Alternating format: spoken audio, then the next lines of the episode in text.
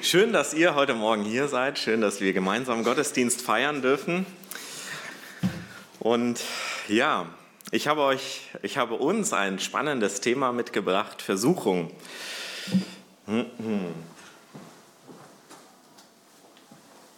Ich bin aber nur halb hier. So, ich möchte direkt mal in dieses Thema mit einsteigen, Versuchung. Ich glaube, die meisten von uns kennen diesen Begriff schon. Und doch finde ich es immer ganz schön, auch mal eine Definition von Versuchung auch zu betrachten. Und da habe ich auch was mitgebracht, wenn ich denn klicken kann. Oh, Entschuldigung. Aha, siehst du, bin ich schon zu weit. Ah. Aha, irgendwas funktioniert da nicht, aber genau, ich habe ähm, direkt schon einige Sachen mit angestrichen wohl. Eigentlich dachte ich, das kommt erst beim Lesen, aber die Präsentation ist mir voraus. Eine Definition von Versuchung lautet, dass die Versuchung ein Anreiz ist oder auch eine Verleitung zu einer Handlung, die reizvoll erscheint, jedoch ist sie unzweckmäßig, sie entspricht oder widerspricht einer sozialen Norm, beziehungsweise sie ist auch verboten, eine Handlung, die verboten ist. Sie kann sich auf alle Arten des Tuns oder des Lassens beziehen. Die begangene Handlung, sie kann Reue und Schuldgefühle auslösen. Hier möchte ich nochmal betonen, kann, nicht muss. Na, wir sind als Menschen immer wieder gut dabei, auch unser Gewissen ein bisschen abzustumpfen, muss nicht immer zu schlechten Gefühlen führen, nicht immer Schuldgefühle oder Reue, wenn wir etwas machen, das verboten, unzweckmäßig oder auch gegen eine Norm verspricht, eine Sozial gegen eine Norm verstößt. So. Ich glaube, gerade mit dieser Definition herkommend die meisten von uns werden irgendwie was mit dem Thema Versuchung anfangen können. Jeder wird nachvollziehen können, was eine Versuchung ist, da man sich selbst oftmals verschiedenen Versuchungen ausgesetzt sieht. Nicht nur der zartesten Versuchung, sondern auch anderen Versuchungen. Egal, ob es die Kinder sind, denen gesagt wird, du sollst nicht mit deinen Stiften auf den Wänden malen aber die Versuchung, sie ist doch so groß. Ganz schnell sind die Wände bunt. Ob es die Anforderung ist, seine Hausaufgaben in der Schule erledigen zu müssen. Aber es gibt so viele andere Dinge, die man machen könnte, die ich ja lieber tue als Hausaufgaben. Oder ob es das zu schnelle Fahren die nicht beachtete Mülltrennung oder andere Regelungen sind, die ich einfach nur ja, lästig finde. Ich finde mein persönliches Aber zu all dem und die Versuchung, sie liegt auf dem Präsentierteller. Ich finde ganz schnell ein Aber. Ja, diese Regel, aber. Warum sollte ich denn jetzt äh, den Müll trennen. Warum sollte ich gerade bei so einem schönen Wetter, wenn mir meine Eltern das sagen, noch eine Jacke anziehen? Es ist doch so schön draußen. Ich habe doch ganz schnell meine eigene Meinung dazu. Ja, Versuchung, sie lauert überall. Und bei einer Versuchung, da ist es immer meine persönliche Entscheidung, die gefragt ist. Es geht um eine Handlung. Wie verhalte ich mich in dieser Situation? Ist es zweckmäßig? Der Norm entsprechend, dementsprechend, was gesagt wird? Oder ist es gar erlaubt, beziehungsweise auch nicht erlaubt? Da ist dann aber auch dieser äußere Reiz, die Verlockung wahrnehmbar in einer kleinen Stimme oftmals, die einem sagt, ach, so schlimm wird es doch nicht sein. Dieses eine Mal, was soll denn da schon passieren? Das ist doch viel besser oder praktischer, wenn ich das so mache, wie ich mir das denke. Ganz schnell füllt sich das Aber mit Leben und die Versuchung es ist so verlockend. Ein Reiz, ein Anreiz, eine Verleitung dazu. einfach an der Versuchung vorbeigehen. Das ist oftmals leichter gesagt als getan. Denn eine gewaltige Herausforderung ist schon auch diese Versuchung. Ein, es ist ja ein Anreiz, es ist schmackhaft, was einem dort präsentiert wird.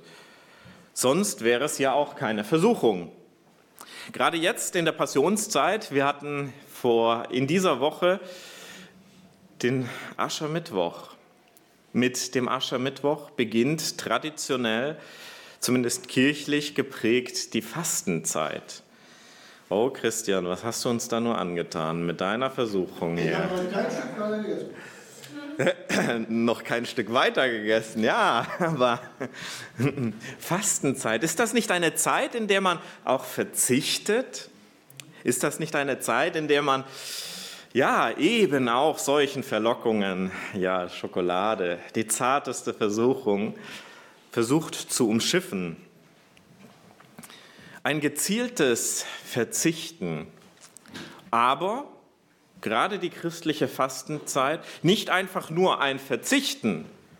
Denn beim Fasten, da geht es nicht nur darum, dass ich sage, okay, jetzt lebe ich halt äh, sieben Wochen oder 40 Tage, wenn es sein muss, halt ohne Süßigkeiten oder ohne andere Dinge, was auch immer gerade so in ist. Es geht nicht nur um den Verzicht. Gerade die christliche Fastenzeit, sie hat eigentlich vor Augen ein Ausrichten. Ich verzichte, um etwas ganz Bestimmtes zu tun, um einen Zweck zu verfolgen. Und was ist dieser Zweck? Gerade das christliche Fasten, das führt vor Augen, dass es um Gott geht. Es geht um ein Ausrichten auf Gott. Ich verzichte also nicht auf Schokolade, nur weil sie mir nicht so gut tut oder ich zu Weihnachten genug Schokolade hatte, sondern weil ich mich auf Gott ausrichte.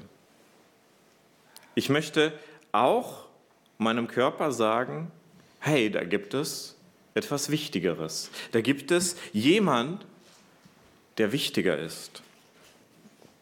Verzicht auf Süßigkeiten oder auf andere Genussmittel oder auch auf Medien, vielleicht sogar der vollständige Verzicht auf Nahrung.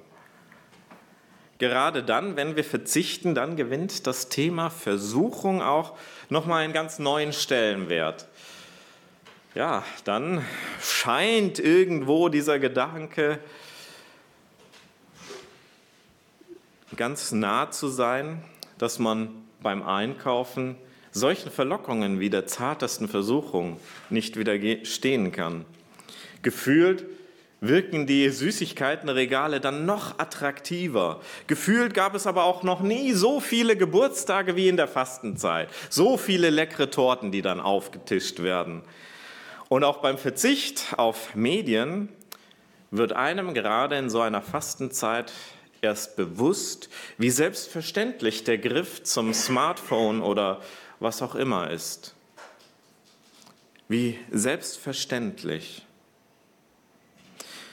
Beim Fasten, da geht es um eine Lebensausrichtung, um eine Neukalibrierung von uns Menschen.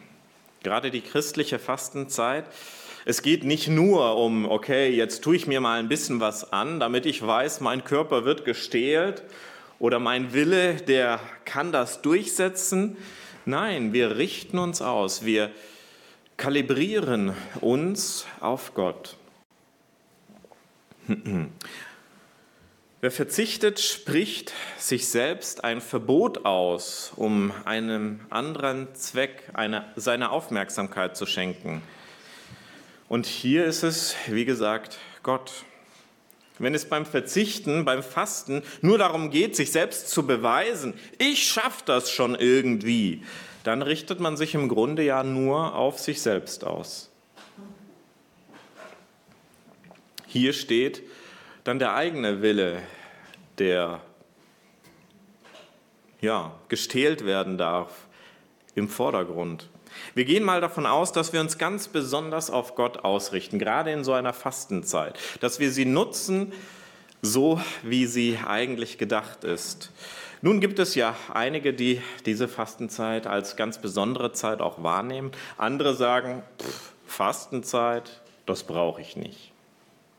Und doch finde ich es extrem wichtig, dass wir solch eine Zeit haben, in der wir uns ganz neu auf Gott ausrichten. Ein wunderbares Beispiel ist ein Kompass. So etwas wird heute, heutzutage seltenst verwendet. Aber diejenigen, die sich vielleicht noch mit einem Kompass auskennen, die wissen, das ist so eine, eine Flüssigkeit, in der sich eine Nadel bewegt oder manchmal auch Luft, in der sich die Nadel bewegt.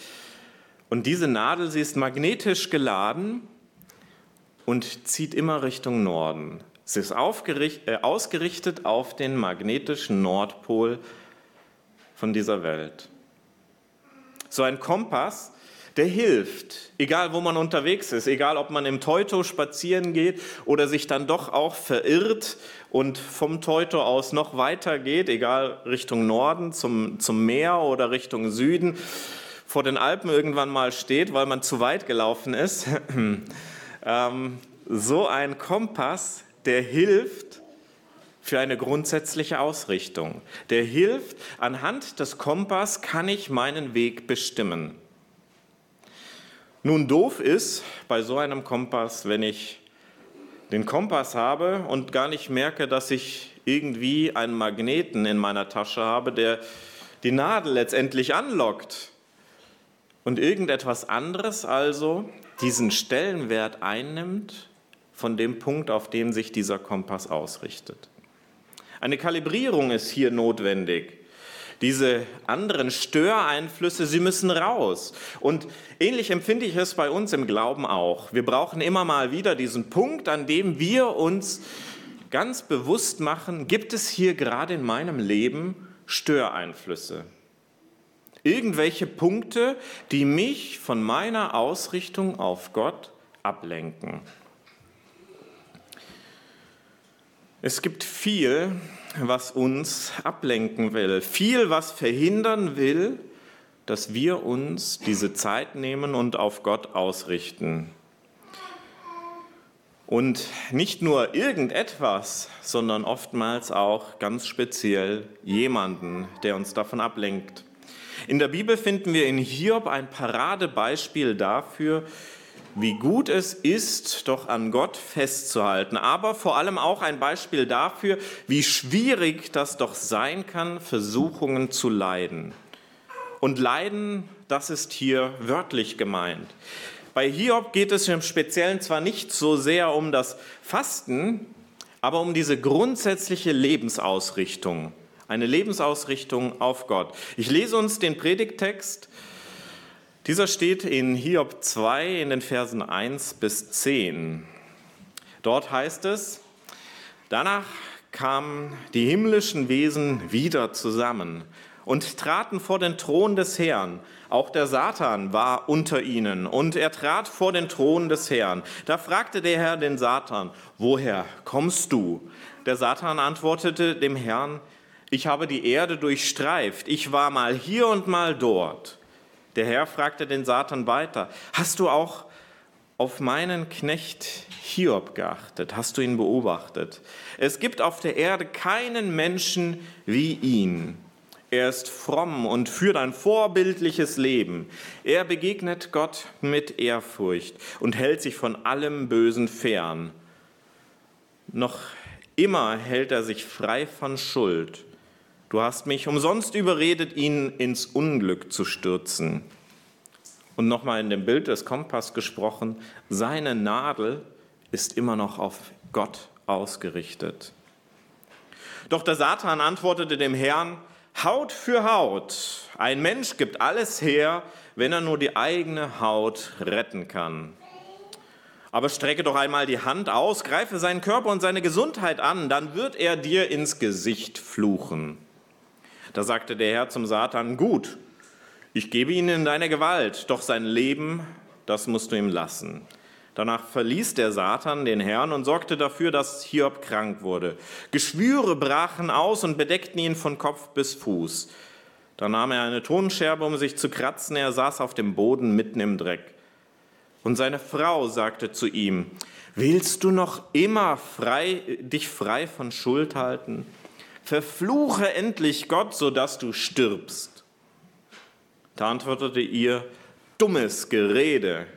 Wenn wir das Gute von Gott bekommen, sollten wir da nicht das Böse annehmen? Bei allem ließ Hiob sich nichts zu Schulden kommen, kein böses Wort kam über seine Lippen. Ein sehr, sehr spannender Text, ein sehr, sehr herausfordernder Text auch.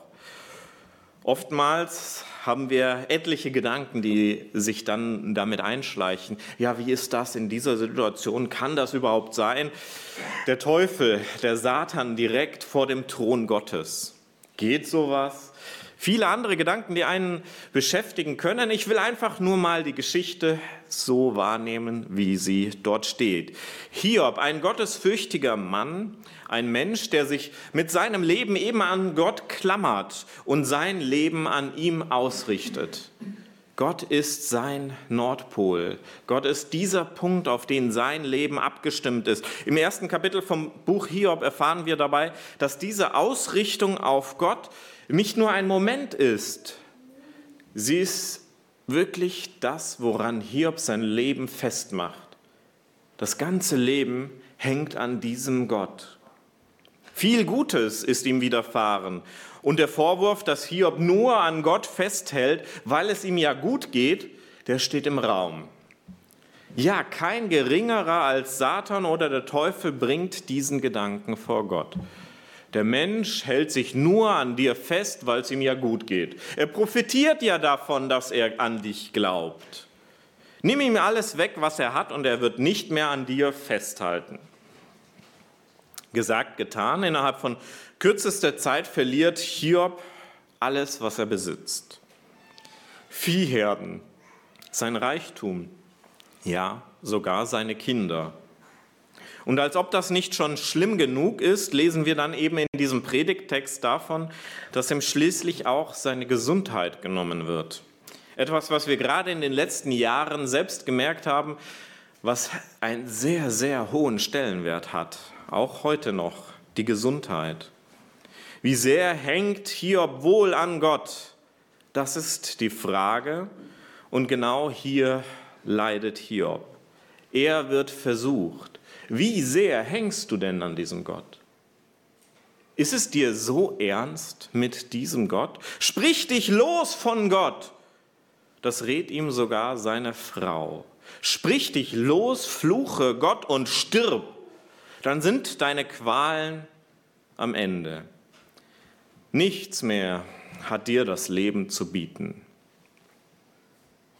Hiob gibt nicht auf. Er hält an Gott fest. Im Glauben leiden wir Menschen unter Versuchung, dass wir uns doch von Gott lossagen sollen.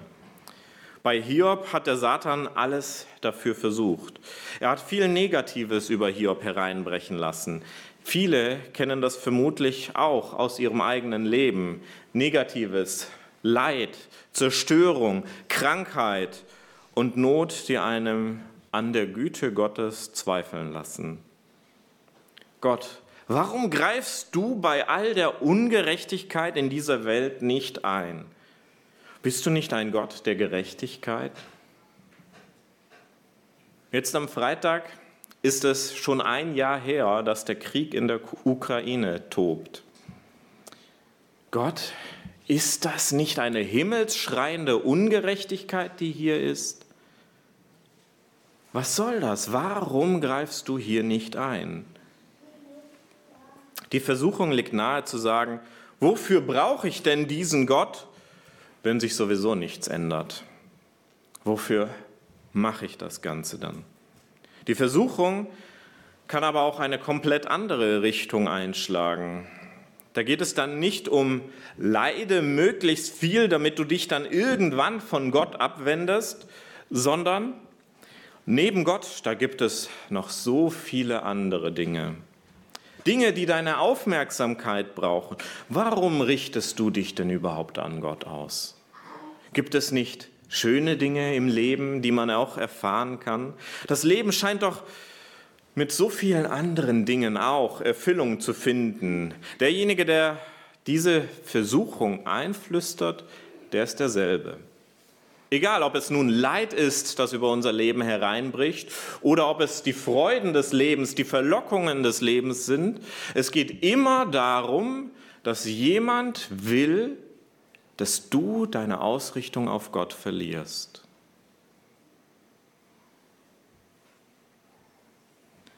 Dass du Zweifel bekommst. Gott, was soll das Ganze? Sag dich los von Gott. Das ist das Ziel, das ist das, der Zweck dieser Versuchung. Unser Leben ist gefühlt dieser ständigen Versuchung ausgesetzt, Gott in Vergessenheit geraten zu lassen. Aber wie wir vorhin zur Definition der Versuchung eben gehört haben, ist das unzweckmäßig. Es widerspricht der sozialen Norm beziehungsweise es ist verboten. Jesus Christus sagt uns, dass das Gesetz und die Propheten an diesem einen Gebot zusammengefasst sind. Du sollst den Herrn, deinen Gott, lieben mit deinem ganzen Herzen, mit deiner ganzen Kraft, mit deiner ganzen Seele und mit deinem ganzen Denken. Und das zweite ist dem gleich, liebe deinen Mitmenschen wie dich selbst. Das Gebot sagt, wir sollen auf Gott ausgerichtet leben. Das ist das Gebot. Das ist das, was die soziale Norm des christlichen Miteinanders bespricht, die Regelung für unser Miteinander. Und das ist auch der ursprüngliche Zweck von uns Menschen, auf Gott ausgerichtet sein. Gerade wir Christen verstehen, dass wir geschaffen wurden von diesem einen Gott. Nicht zwecklos, nicht einfach nur so, nicht Zufall, sondern bestimmt, zu einem Zweck herausgerufen. Diese, die Versuchung flüstert uns aber immer wieder ein, mal laut, mal leise, dass es doch so viel reizvoller ist in unserem Leben an anderen Dingen festzuhalten, ihnen den Vorzug geben. Warum solltest du dich denn am Sonntagmorgen aufmachen in den Gottesdienst? Gibt es nicht viel Besseres, das man machen kann? Es gibt doch einige andere Dinge, denen man hier den Vorzug geben kann. Im Gottesdienst, da begegne ich doch eh nur Leuten, die mich herausfordern mit denen ich vielleicht auch nicht so gut klarkomme. Oder da ist für mich eben einfach nichts dabei. Egal, ob es die Predigt ist, die mir zu lau ist, oder ob es die Musik ist, die nicht unbedingt mein Stil ist, oder, oder, oder. Viele andere Dinge kann man da ganz schnell aufführen. Aber worum geht es denn eigentlich im Gottesdienst? Es geht um ein sich ausrichten auf Gott.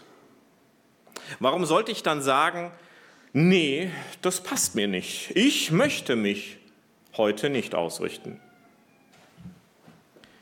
Ich kann mir Besseres vorstellen. Ja, vielleicht kann man auch sagen, ich kann mich ganz allein auch auf Gott ausrichten. Wofür brauche ich denn da eine Gemeinde? Und ja, das musst du sogar. Du musst dich ganz allein an jedem Tag deines Lebens auf Gott ausrichten. Das ist dein Zweck. Jeden Tag deines Lebens musst du dich auf Gott ausrichten. Und doch hat Gott auch Gemeinschaft gestiftet.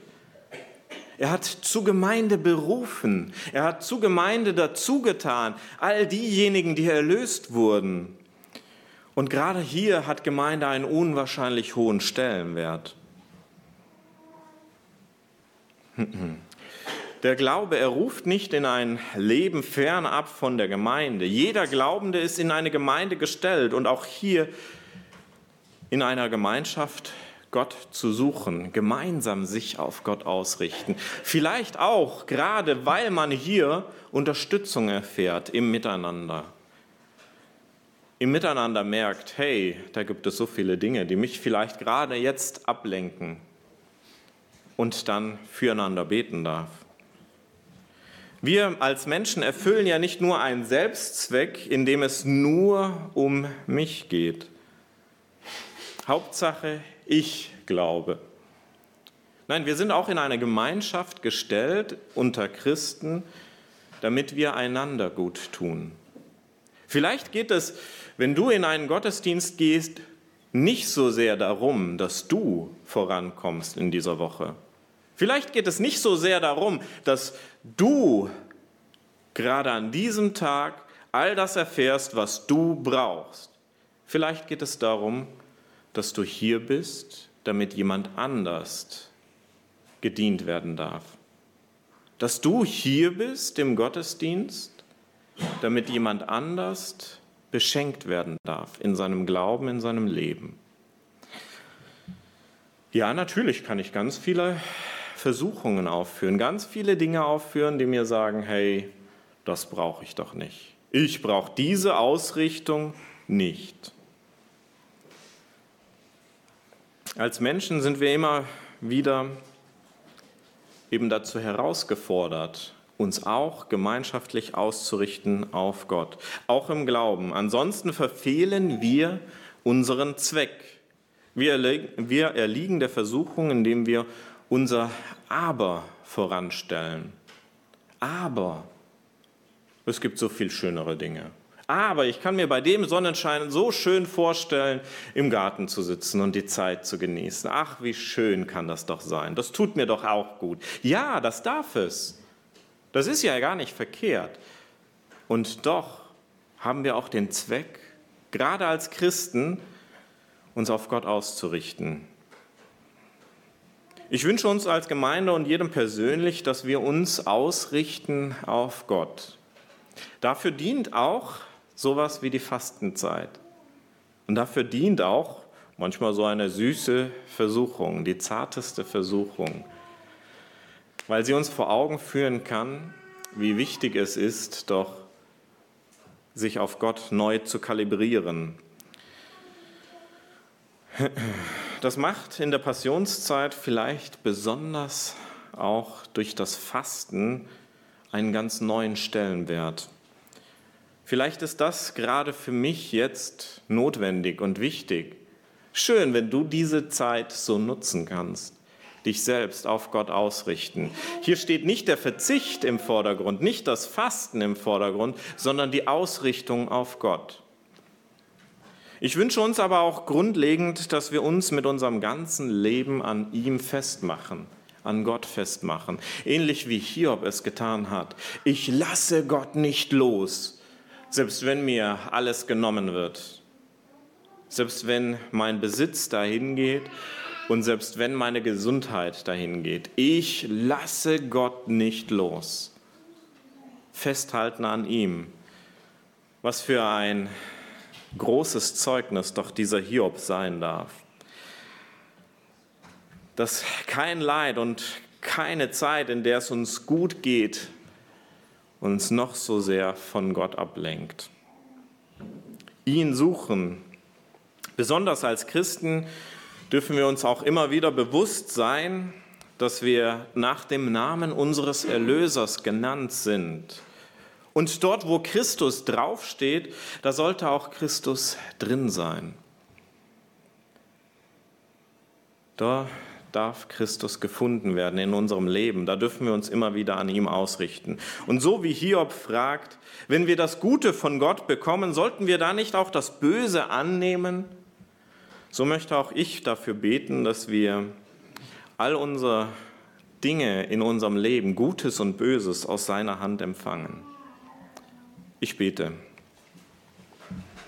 Herr, ich danke dir für diesen Morgen. Ich danke dir für diese ganz besondere Zeit, in der wir uns gerade befinden, die Fastenzeit. Ja, und diese Fastenzeit, sie ist eine Zeit der Ausrichtung auf dich. Herr, vieles gewinnt immer wieder in unserem Leben eine unwahrscheinlich hohe Bedeutung, obwohl es das eigentlich gar nicht hat. Ich danke dir, dass gerade jetzt in dieser Fastenzeit so viele Leute daran sind und sagen, hey, dieses möchte ich abgeben und mich auf dich ausrichten. Herr, und auch wir als Christen Wir sind herausgefordert, nicht nur in der Fastenzeit uns auf dich auszurichten, sondern unser ganzes Leben an dir festzumachen. Habt ihr Dank, dass wir gerade in Hiob hier auch ein wunderbares Zeugnis haben, der sein ganzes Leben an dir festgemacht hat. Durch tiefes Leid ist er gegangen. Herr, wir bitten dich, bewahre du uns vor Leid. Herr, aber auch Freuden sind uns oftmals eine Versuchung, weil sie uns ablenken von dir. Wir bitten dich, dass du uns hilfst, uns immer wieder an dir auszurichten. Im Privaten, ganz, ganz allein in unserer stillen Kammer, in unserem Gebetszimmer, aber auch in der Gemeinschaft. Dass wir nicht Versammlungen verlassen, sondern dich suchen in der Gemeinschaft, in der Begegnung unserem, mit unserem Gegenüber. Herr, ich danke dir dafür, dass wir in diesen Versuchungen, die uns doch auch immer wieder einflüstern, da gibt es so viel anderes, dass wir gerade dort unseren Glauben auch bewähren dürfen. Herr, mögest du uns Hoffnung schenken, an dir festzuhalten. Und ich danke dir auch für diese Momente, an denen wir deine Gnade brauchen, weil wir ja, der Versuchung erlegen sind, weil andere Dinge wichtig geworden sind. Hilf du uns ganz neu auch, uns auf dich auszurichten, zu kalibrieren und zu sagen, Herr, nimm du all das Störende weg. Du sollst unser Mittelpunkt sein. Amen.